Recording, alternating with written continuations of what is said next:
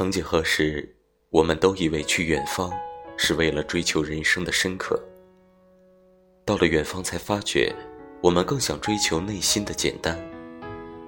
一瓢一饮随己意，一饭一食皆熟悉。熟悉的味道在哪儿，我们的志向就指向哪儿。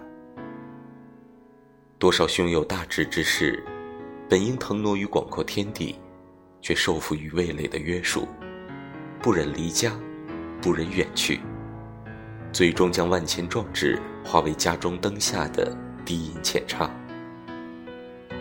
亲爱的朋友啊，当你有亲人准备去远方谋大事，你一定要把家中的菜煮得难吃。